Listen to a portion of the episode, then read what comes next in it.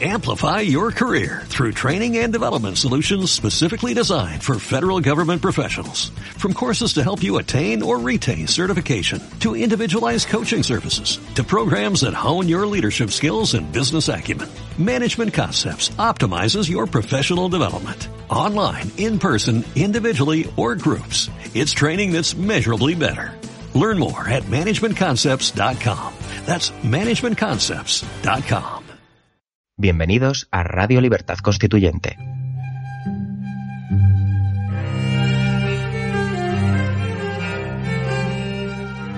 Están escuchando Repúblicos en Acción.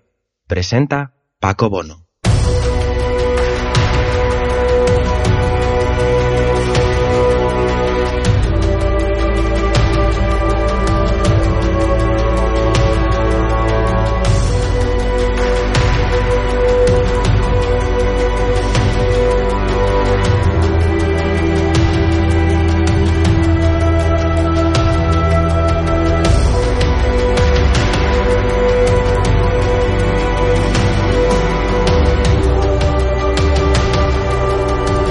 Hola amigos repúblicos, bienvenidos a Repúblicos en Acción.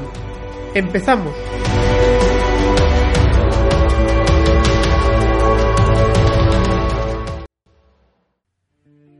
Hoy voy a hablar de un artículo escrito por la periodista Isabel San Sebastián en el diario ABC.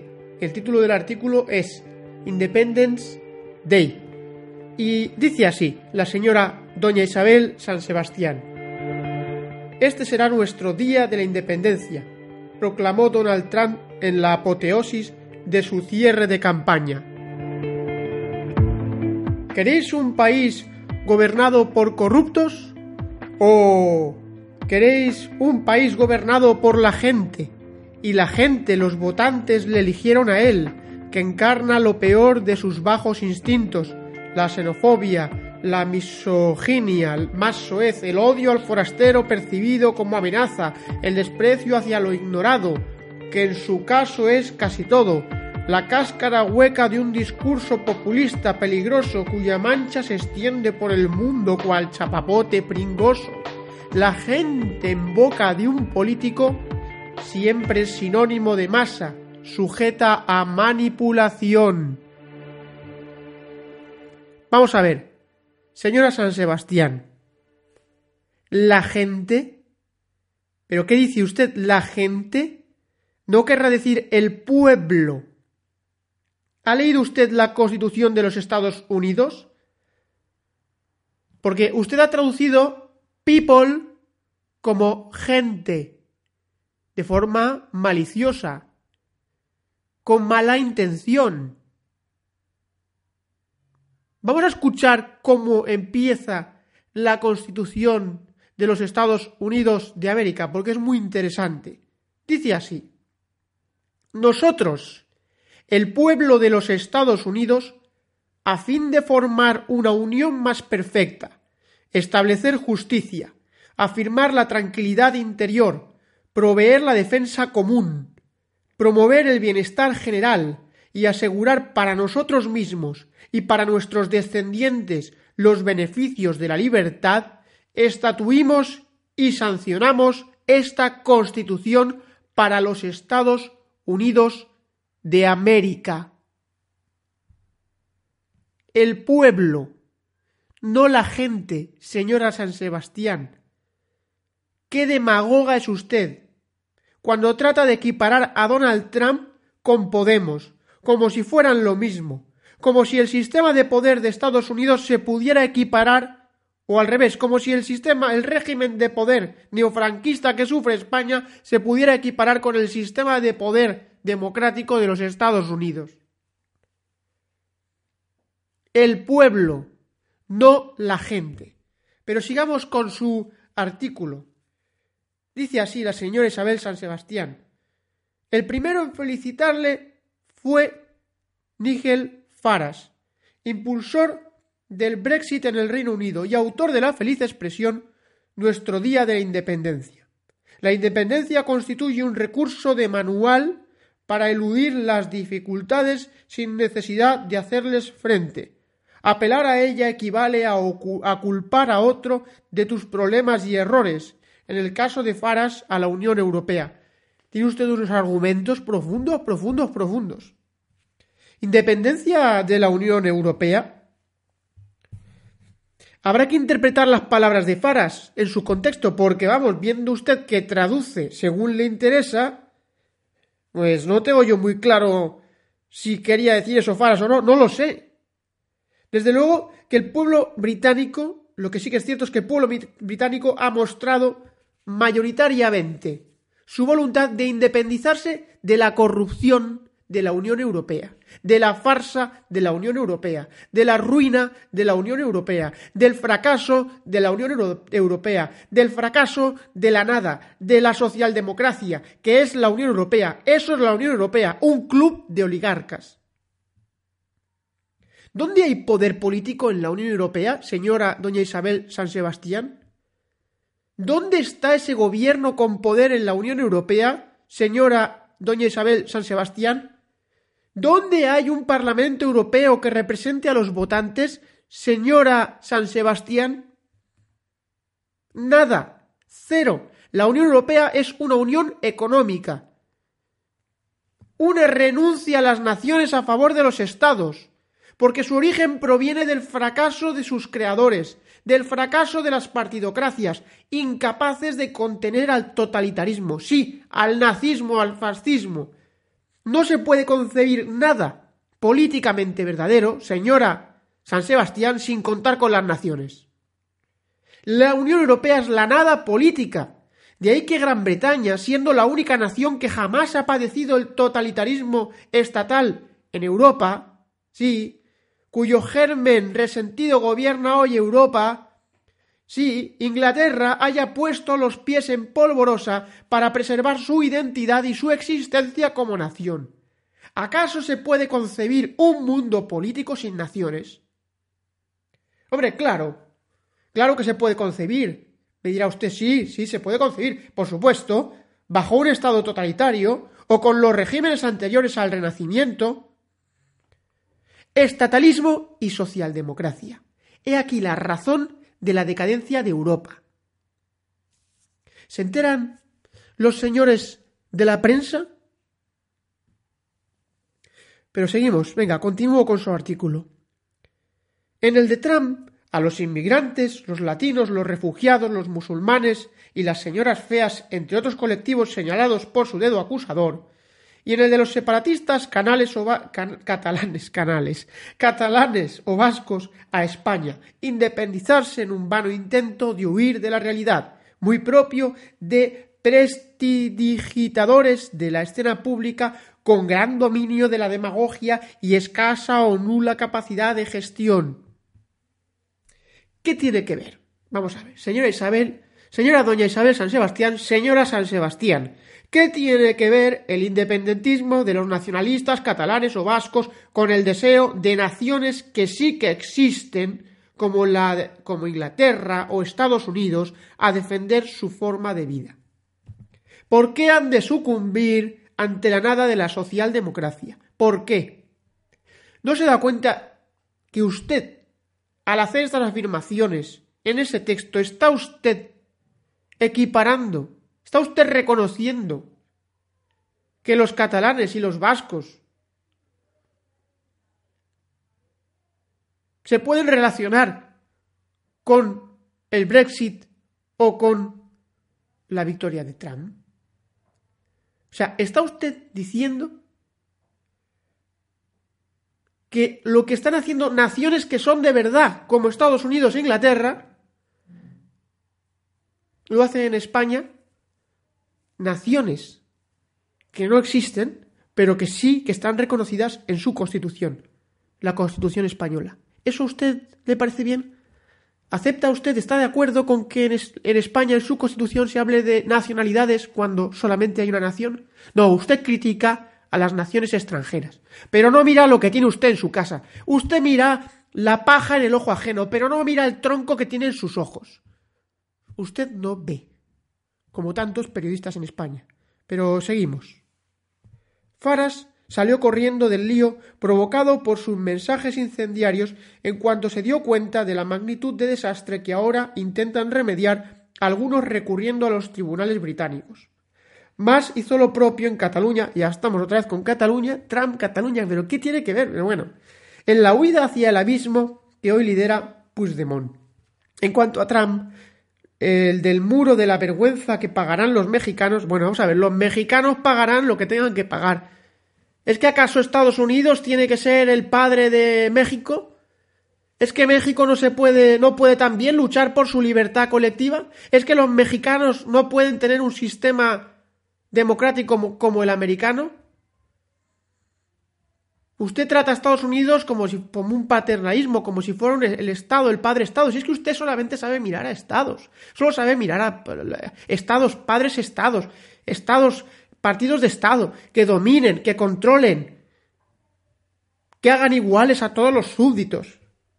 Esa es su visión política. Estado, Estado, Estado, Estado que pagarán los mexicanos, porque los mexicanos se saquen las castañas del fuego, como los españoles, como los colombianos, como los brasileños, como los argentinos, como los chilenos, pero que no somos menos que los americanos ni que los ingleses, que podemos ser políticamente libres. Si es que lo único que hace falta es que nos demos cuenta de lo que es la libertad colectiva, de lo que es la democracia, de que no hay democracia en ningún país latino, en ninguno que todos son oligarquías y regímenes no democráticos, regímenes de poder no democráticos. Pero esto a usted no le interesa. Usted tiene que estar con Trump, comparando a Trump con Podemos, comparando a Trump y a Nigel Farage con Artur Mas, porque esto es lo que a usted le interesa como servidora de una de las facciones estatales. Pero venga, seguimos. Sigo, sigo. En cuanto a Trump, el del muro de la vergüenza, decíamos, que pagarán los mexicanos. Veremos cómo escapa de sus bravatas si es que finalmente lo hace en lugar de arrastrarnos al caos.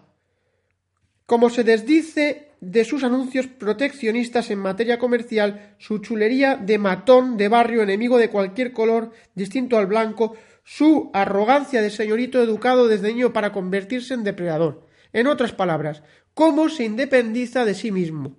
Porque si no lo hace, si se aferra al papel y al guion, podemos adentrarnos en, de su mano en una era de oscuridad que ya vivimos el siglo pasado con consecuencias terribles. Vamos a parar aquí, por Dios, paremos aquí, señora, doña Isabel San Sebastián, porque esto ya está yéndose de madre. ¿A qué era oscura, negra del siglo pasado se refiere? Porque yo la que recuerdo es la del nazismo, la del fascismo que inundó Europa. Eso es lo que yo recuerdo.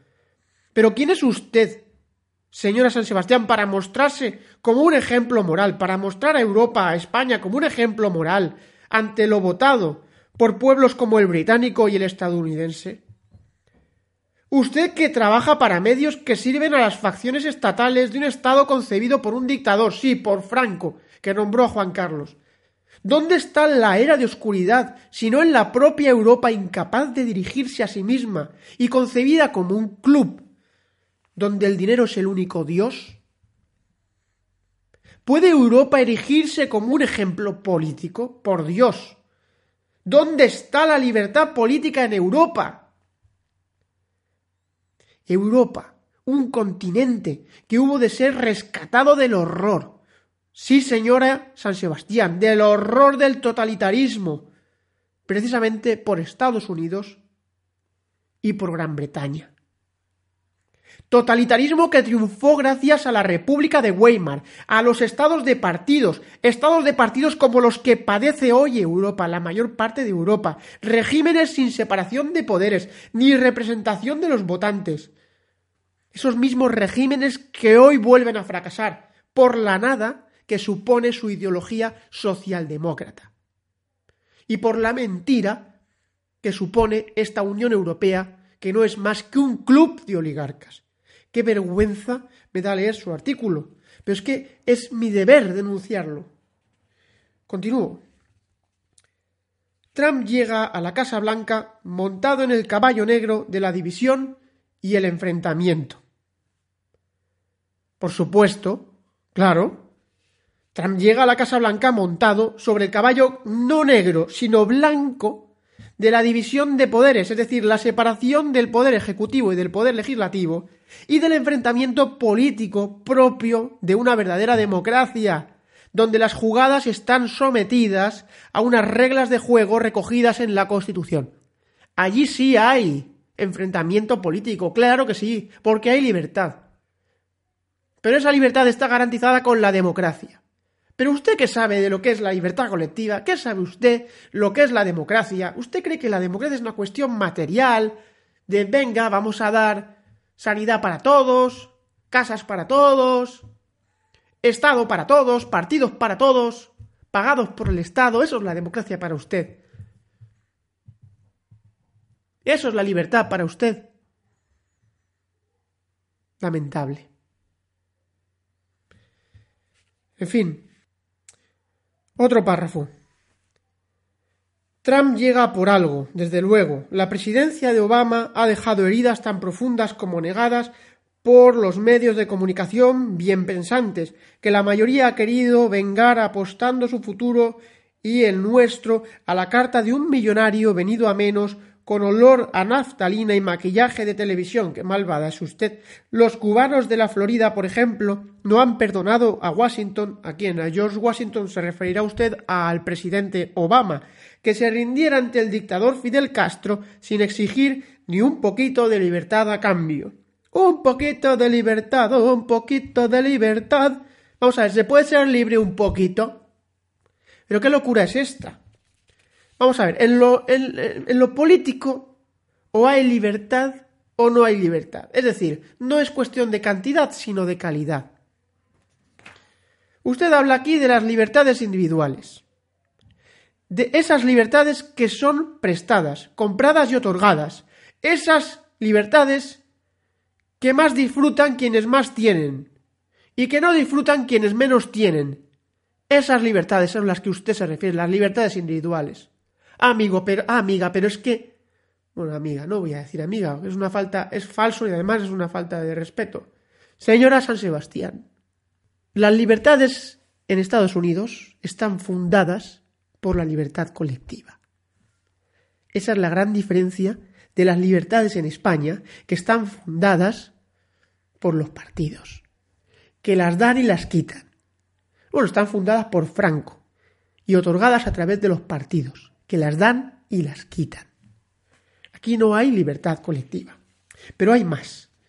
Buena parte de la sociedad ha rechazado un plan de cobertura sanitaria forzosa percibido como una subida de impuestos. En Estados Unidos, se refiere la señora San Sebastián, desde luego, claro, los diputados han rechazado, los congresistas han rechazado, la mayoría ha rechazado esa, esa cobertura porque en Estados Unidos los diputados representan a los distritos. Allí no se representa al partido ni se obedece al jefe de partido, sino que se representa al elector, a quienes les han votado, a su distrito. Esa es la clave. Esto eh, es difícil de entender en España. Pero continúo. Pero por encima de todo, Trump ha identificado a Clinton como la representante de la casta y la gente, esa gente convertida en masa hábilmente manipulada que se ha tragado el anzuelo hasta el fondo. De nuevo, qué demagogia. Equiparar a Trump con Podemos. Por favor, si Podemos se parece más a usted. Dice usted que estoy loco yo. ¿Cree que no? Desde luego en lo ideológico es posible que no se parezca a usted, pero en lo político, ¿no es Podemos una facción del Estado? ¿No es Podemos un partido del Estado, pagado por el Estado, es decir, con sus impuestos? ¿Cómo no denuncia usted esto? Ah, no, porque usted está de acuerdo. Desde luego que sí. Clinton representaba el interés de los lobbies, de la clase política más corrupta, por supuesto. Pero este es un debate sobre las jugadas políticas. Y yo no quiero entrar en un debate sobre jugadas, sino hablar sobre lo político y lo prepolítico, que es la libertad colectiva y la democracia, como garantía institucional de esa libertad. Ni la una ni la otra hay en España. Pero eso a usted le da igual. Lo que le preocupa es que su facción de poder, sí, la que, facción de poder que usted apoya a través de un periódico, pierda su cuota de poder en el estado de partidos, a costa de otra facción de poder, que en este caso es Podemos. Eso es lo que a usted le preocupa. Y no la libertad, por Dios, la libertad. ¿Defendería usted la libertad colectiva si le preocupara la libertad? Puede ser que le preocupen las libertades suyas y de los suyos, pero eso nada que tiene que ver con la democracia. Prosigo. Seguramente no fuese ella la mejor candidata que podían presentar los demócratas, aunque desde luego era mejor que él, y no por ser mujer, aunque confieso que me habría gustado verla romper de una vez ese techo de cristal blindado, sino por resultar previsible. Ahora tenemos en la Casa Blanca a una estrella de la tele con mucho pelo, palabra fácil y donde gentes les suena Dios nos pille, confesados, dice la señora doña Isabel San Sebastián, Hacía tiempo que no leía un artículo con tantas falsedades juntas y que mostrase tal grado de demagogia. Sobre todo es un artículo muy demagógico, que manipula cuestiones, que mezcla ideas, conceptos, hechos de una manera interesada, pero descarada. No voy a entrar aquí a juzgar a Trump, ni siquiera a Pablo Iglesias. Ya saben los oyentes lo que pienso del jefe de Podemos, lo he dicho muchas veces. Lo único que puedo decirle a la señora San Sebastián es que yo de ella me preocuparía más por Pablo Iglesias que por Donald Trump. Por la sencilla razón de que Trump va a gobernar una república en la que la libertad política está conquistada y garantizada con la separación de poderes, como ya he dicho tantas veces y no me cansaré de repetirlo, como dice don Antonio García Trevijano. Esa separación de poderes que impone la Constitución de los Estados Unidos. En Estados Unidos los partidos políticos no son estatales son meras herramientas electorales que entran en barbecho hasta las siguientes elecciones. Es que la diferencia es brutal. Allí no hay disciplina de voto al partido. Señora Isabel, doña Isabel San Sebastián. Trump tendrá enfrente un legislativo repleto de diputados que velarán por los intereses de sus distritos. ¿Lo tienen claro ustedes? ¿Lo tiene claro usted, señora San Sebastián? No olvide los problemas que tuvo Obama con muchos de los diputados demócratas, porque allí la justicia es independiente. En cambio, mire España. Un rey hace de chofer de un sedicioso que se ríe en su cara porque sabe que su poder es ilegítimo, que su reinado tiene la sanción de Franco.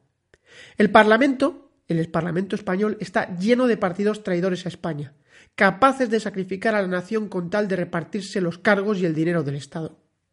Aquí la corrupción es el factor de gobierno, porque no hay separación de poderes, ni en España ni en el resto de Europa.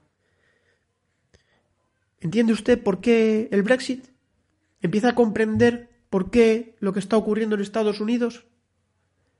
¿No tienen derecho a defender su forma de vida los británicos y a defender su forma de vida y su fundamento los estadounidenses? No, ¿verdad? Ellos tienen que sucumbir a la nada, al ocaso que supone la socialdemocracia. ¿no? Quiere usted que pase, que pasen por lo mismo, por el rodillo de la nada que es la socialdemocracia europea. Socialdemocracia que surgió de la libertad que ellos nos dieron. Porque la libertad en, en Europa está también otorgada por los Estados Unidos. No lo olvidemos. Que ellos pusieron los muertos. Y los rusos también en aquel entonces los comunistas, pero bueno, los rusos, pusieron los muertos para liberar a Europa del nazismo. ¿Y dónde está Europa hoy en día? ¿Dónde está? Pues está en la nada. Una pausa amigos y pasamos a conversar con Pachi Basabe. Todos los días a las 7 de la mañana escuche nuestros fundamentos una serie de programas dedicados al análisis de las ideas recogidas en las numerosas obras escritas por don Antonio García Trevijano. Nuestros fundamentos. El fundamento del MCRC.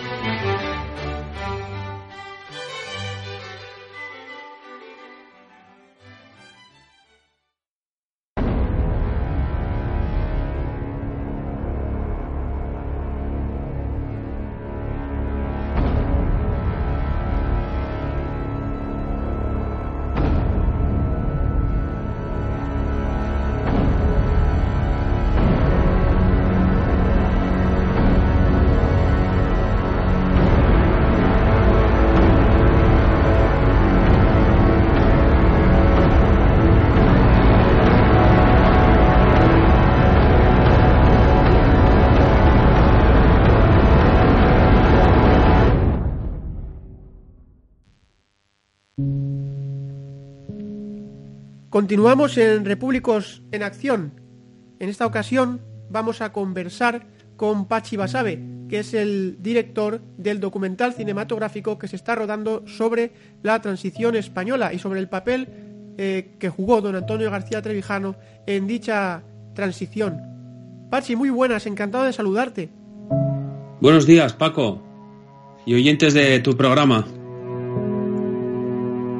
mi programa, que es vuestro programa, que es tu programa también, Pachi.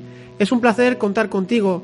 Eh, llevamos ya unos meses, eh, desde que nos conocimos, trabajando en, este proyecto que diriges, un proyecto muy ambicioso eh, por el mensaje que, va a llevar y la repercusión que puede tener, pero también un proyecto con unas grandes dificultades económicas. Evidentemente, muy pocas personas se atreven a, a dar la cara solamente algunos héroes lo han hecho, lo que son verdaderos héroes, aquellas personas que han hecho su aportación económica y humana a un proyecto que pretende hacer tambalear los cimientos del régimen de partidos. Así es. Eh, queremos contar toda la verdad y queremos difundir el mensaje.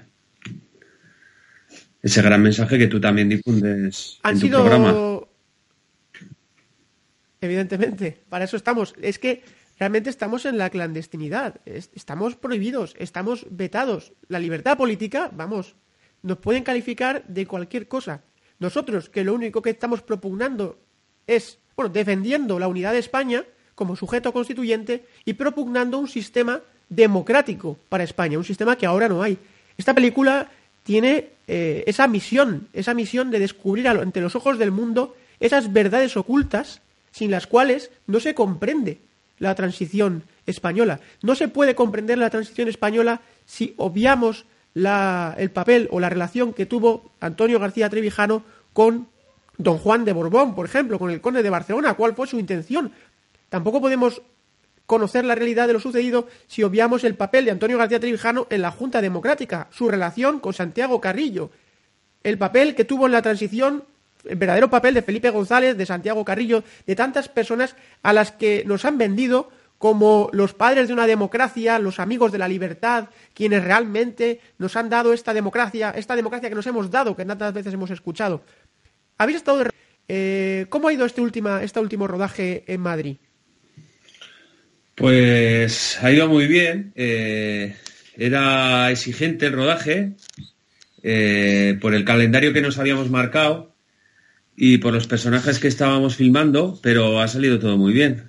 Hemos entrevistado a, cuatro personas entre los días 1 y 2 de, noviembre y, nada, ha, salido todo perfecto.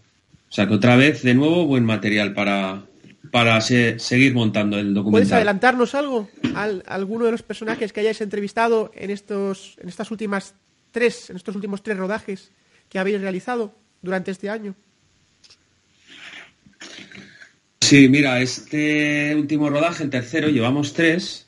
Eh, empezamos en, en marzo, en, marzo, en mayo. ¿Te, acuerdas? Empezamos eh, en marzo, creo recordar. Fue el primer rodaje, la entrevista a Don en marzo, vale. Eso es, en casa de Don Antonio. Vale, pues en este tercer rodaje eh, hemos entrevistado a Adrián Perales, eh, el, día el día 1 en el Hotel Ópera. El día 2 entrevistamos a Roberto Centeno en su casa. El, día 1 a la tarde entrevistamos a Roberto Centeno. Luego el día 2 a la mañana entrevistamos a, Joaquín a Alejandro Rojas Marcos en, en el bar Kramer diseñado por el gran director de arte de cine Julio Torrecilla, un sitio estupendo para filmar. Y por la tarde eh, entrevistamos a Pablo Sebastián en las oficinas de, su periódico república.com. ¿Cuál es la percepción de los entrevistados? ¿Nos puedes contar? Por ejemplo. Destacadísimo. Y, por supuesto reconociendo la gran labor que, hizo don Antonio. Eh, la gran labor que no se reconoce por los medios oficiales y por los políticos que ocupan la poltrona, y Rojas Marcos la reconoció, y reconoció que fue el enemigo número uno del régimen, evidentemente. Y, los demás lo mismo.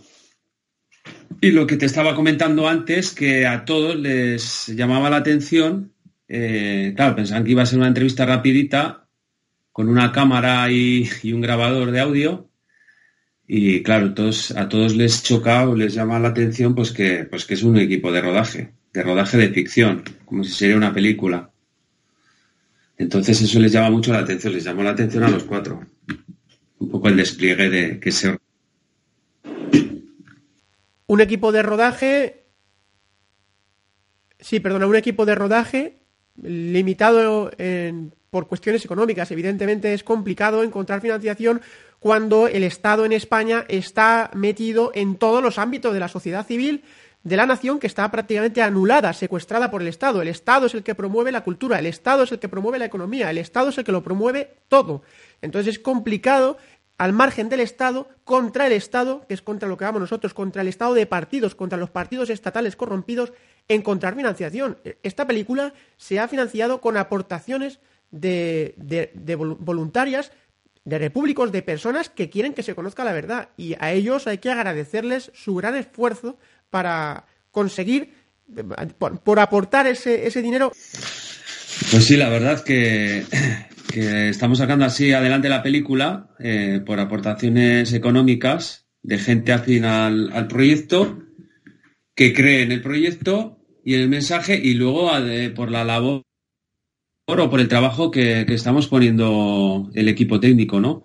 Eh, al final es un equipo profesional. Toda la gente que eh, toda la gente que formamos parte del equipo trabajamos en ello y, lo estamos dando todo por, por hacer lo mejor posible la película. El mensaje ya lo tenemos, entonces claro, eh, a nosotros lo que lo, nuestra labor es hacerlo lo mejor posible.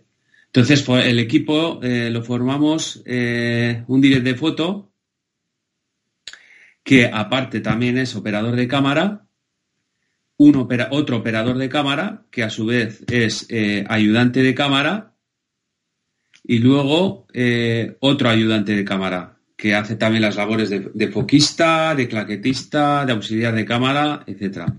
Luego estoy yo como director. Luego eh, está una chica que, es maquillaje, que a la vez eh, hace maquillaje, peluquería y vestuario. Luego hay dos, dos sonidistas que se alternan el trabajo para recoger el sonido directo. Y luego tenemos un foto fija que se encarga de sacar fotos de rodaje. Y eh, luego tenemos eh, los voluntarios de producción que se encargan un poco de la logística de, del rodaje pues de ir a los sitios, de, de, ayudarnos con la carga y descarga de material, de gestionar comidas, traslados, en fin, un poco todas las labores de producción. Es un poco el, equipo técnico que formamos el proyecto. Entonces, bueno, pues es todo eh, eso, lo hacemos todo eh, de manera, pues, o sea, vamos, aportamos nuestro trabajo y, es la manera de, sacarlo adelante, porque la financiación que tenemos es muy escasa para el nivel en el que estamos trabajando. Estáis trabajando en un, en un gran nivel, en una, con una gran calidad. Queréis conseguir eh, que este, que este gran mensaje tenga eh, un final o que se lleve al cine con la calidad, por lo menos igual o similar a la calidad del mensaje que vamos a transmitir. En, en tu caso, Pachi, tú que eres un amante del cine, eso ya pues se presupone, te dedicas al cine, eres director de cine, has, dirigido ya varios corto, muchos cortometrajes y algunos largometrajes, también te has dedicado al mundo del teatro. Para ti como director de cine, ¿cómo ha sido esto de conjugar tu pasión por el cine con tu pasión por la libertad?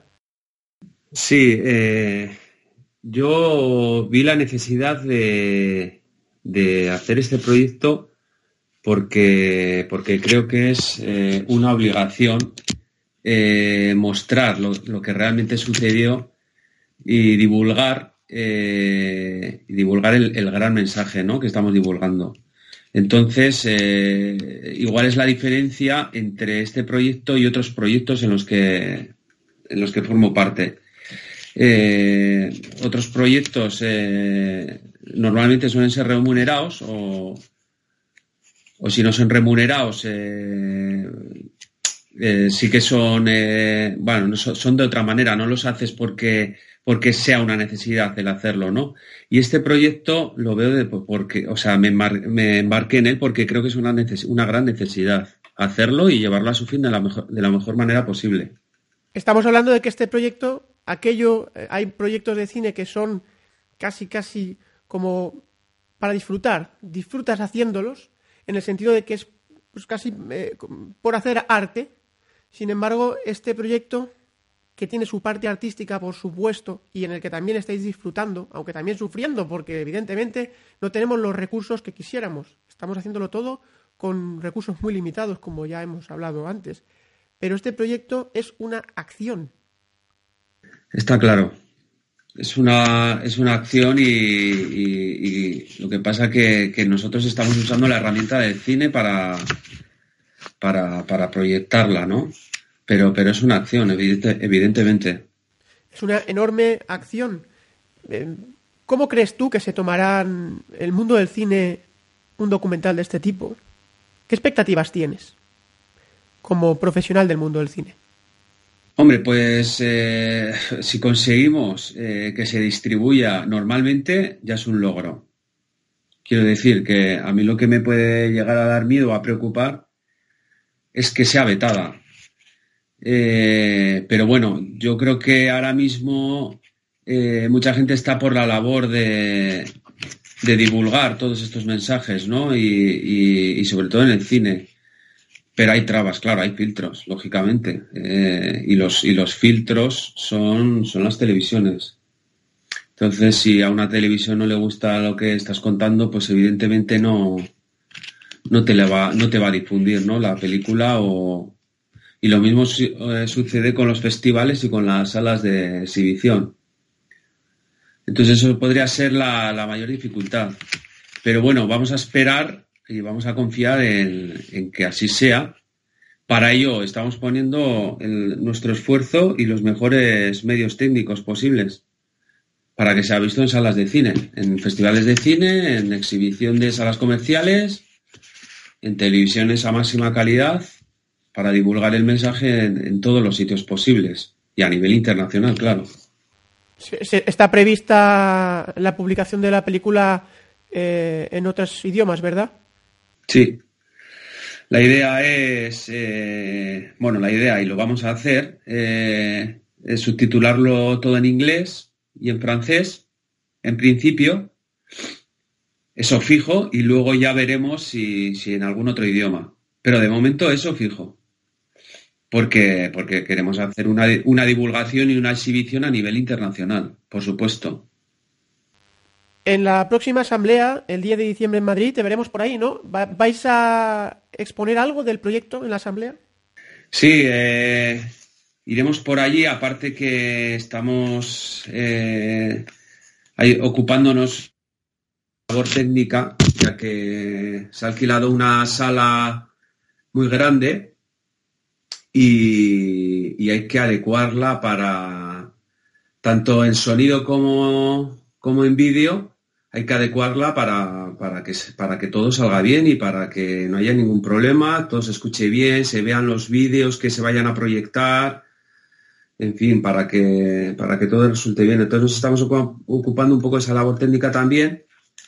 Y luego allí proyectaremos el teaser, que supongo que ya lo ha visto la mayoría de la gente del movimiento y mucha gente que no, que, tampoco es afín también lo ha visto, que ha, ha levantado mucha, mucho interés.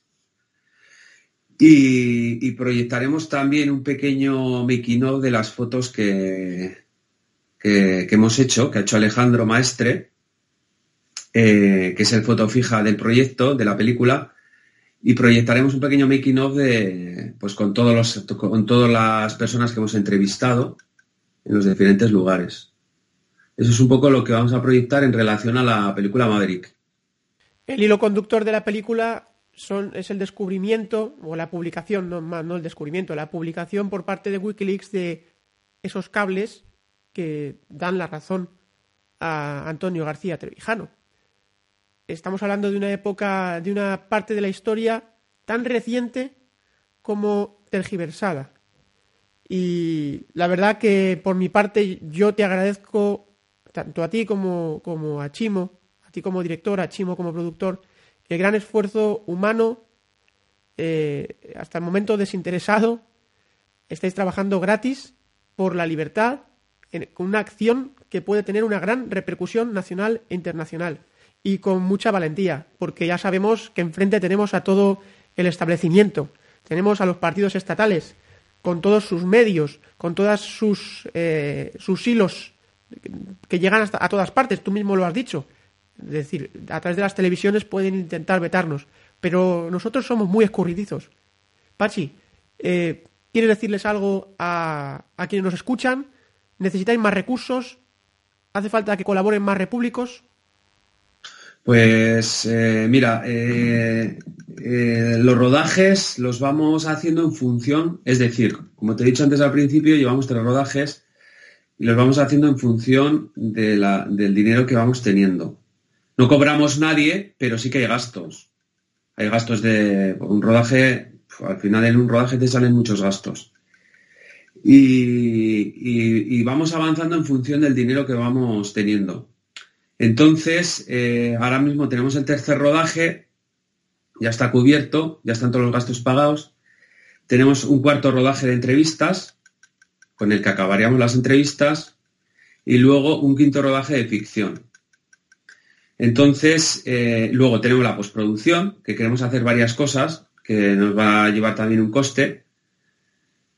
y en función de, eh, de lo que vamos recibiendo iremos acabando la peli. Eh, yo no sé si tenemos el suficiente dinero para acabar la peli como queremos acabarla. Es decir, nosotros la queremos acabar de una manera concreta, que es un poco esa, y para eso necesitamos X dinero. Entonces yo creo que aún nos falta algo para llegar a,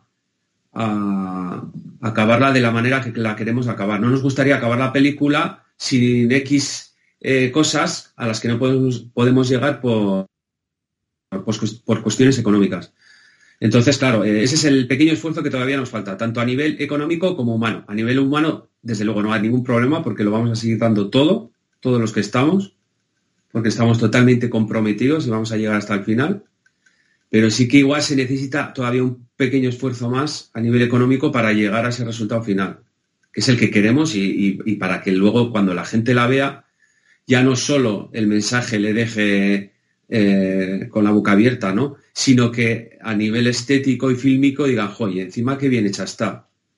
Vamos a decir a todos los repúblicos y a los oyentes que todavía no son repúblicos y que han encontrado este audio por casualidad, que aquellos que quieran colaborar económicamente o humanamente para la finalización de este ambicioso proyecto, de esta gran acción por la libertad política colectiva, como es este documental cinematográfico Maverick Solo contra Todos, pueden entrar en la página web mavericktarget, mavericktarget.com, ¿verdad?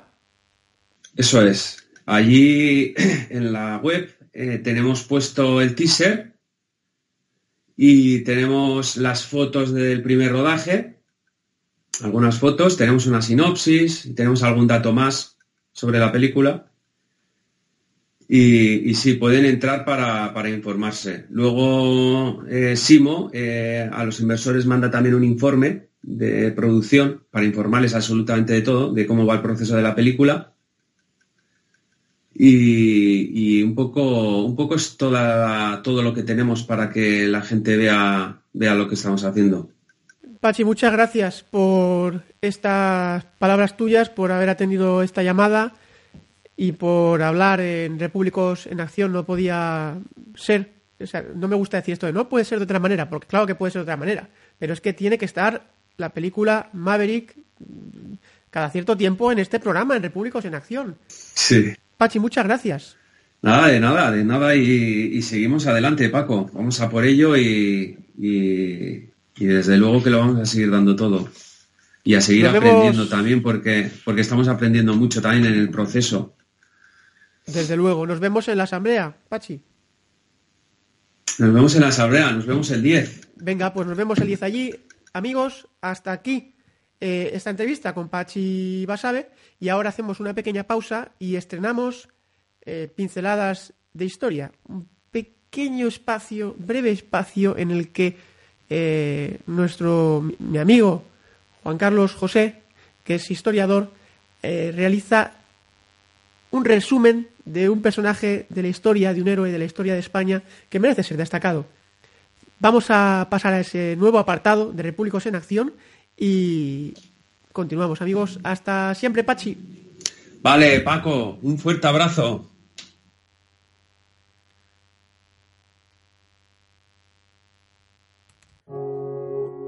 Quiero terminar de, ahora en adelante los programas de Repúblicos en Acción haciendo mención a algún hecho histórico o algún personaje heroico español y para ello pues cuento con la ayuda de Juan Carlos José que es un amigo eh, historiador que me va a preparar una serie de textos breves hablando de personajes. En el caso de hoy estrenamos esta sección con Blas de Lezo. Empezamos enseguida con la música y finalizamos el programa hablando de un héroe español. Blas de Lezo, el héroe de Cartagena de Indias, la actual Colombia. Le llamaban el medio hombre porque era cojo, manco y tuerto, pero fue quien impidió que Inglaterra conquistara Cartagena de Indias, la llave del Caribe español y por extensión de toda América del Sur. El ejército inglés, comandado por el almirante Edward Vernon, el 13 de marzo de 1741 salió a la conquista de la ciudad con 31.400 soldados, 186 buques y 3.000 piezas de artillería, mientras que los españoles defendían el puerto con tan solo 3.600 hombres y 6 navíos. La entrada por mar a Cartagena de Indias únicamente se podía llevar a cabo mediante dos estrechos accesos, conocidos como Boca Chica y Boca Grande.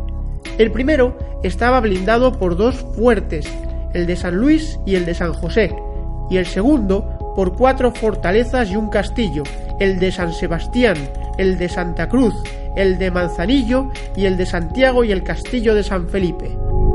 Lezo decidió situar varios de sus buques en las dos entradas a la bahía y dio órdenes de que en el caso de que se vieran superados fueran hundidos para que no cayeran en manos enemigas. El objetivo era que los restos de los barcos españoles hundidos obstaculizaran la entrada de los navíos ingleses hasta Cartagena de Indias. Blas de Lezo logró la victoria, enfrentándose a fuerzas diez veces superiores a las que él, de las que él disponía. Aplastó la soberbia de los ingleses, que ya habían acuñado las medallas y monedas para conmemorar lo que consideraban una plaza segura, donde ponía la arrogancia española, humillada por el almirante Vernon y los héroes británicos, tomaron Cartagena, abril de 1741. En ellas aparecía Blas de Lezo de rodillas entregando su espada al almirante Vernon. Tras enterarse del catastrófico desenlace, el rey de Inglaterra, Jorge II, deshonrado, ordenó destruir todas las copias recién elaboradas. Pese a la gran gesta de Lezo, el almirante español murió solo y desprestigiado. Por desgracia, en su época no pudo ser recompensado como merecía. Murió víctima de la peste el 7 de septiembre de 1741 en la ciudad que meses antes había defendido en una de las batallas más asombrosas y cruentas de la historia militar.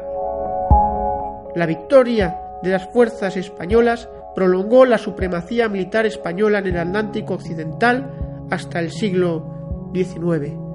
He aquí una, un breve repaso de la figura heroica de Blas de Lezo. Quiero deciros que seguro, vamos, está hablado con Gabriel Sánchez Corral. Dedicaremos algún programa completo a Blas de Lezo. Hasta aquí, Repúblicos en Acción, esta semana. Os recuerdo que os podéis inscribir a la asamblea en la página web mcrc.es. Ahí encontraréis todo lo referente al movimiento de ciudadanos hacia la República Constitucional. Somos los repúblicos. Queremos la libertad política para España. Defendemos la unidad de España. Propugnamos la democracia. No vamos en busca de la libertad, la libertad viene en nuestra busca. Hasta la próxima semana, amigos.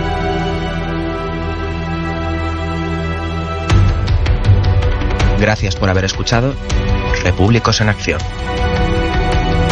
No olviden visitar la parrilla de programación en la nueva página web del Movimiento de Ciudadanos hacia la República Constitucional, en la dirección www.mcrc.es.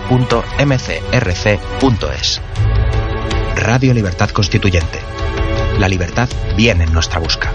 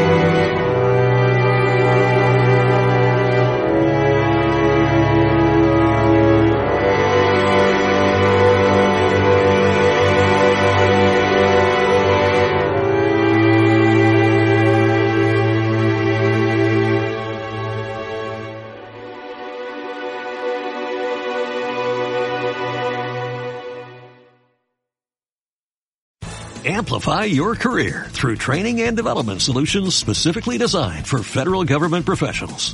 From courses to help you attain or retain certification, to individualized coaching services, to programs that hone your leadership skills and business acumen, Management Concepts optimizes your professional development. Online, in person, individually, or groups, it's training that's measurably better. Learn more at managementconcepts.com. That's managementconcepts.com.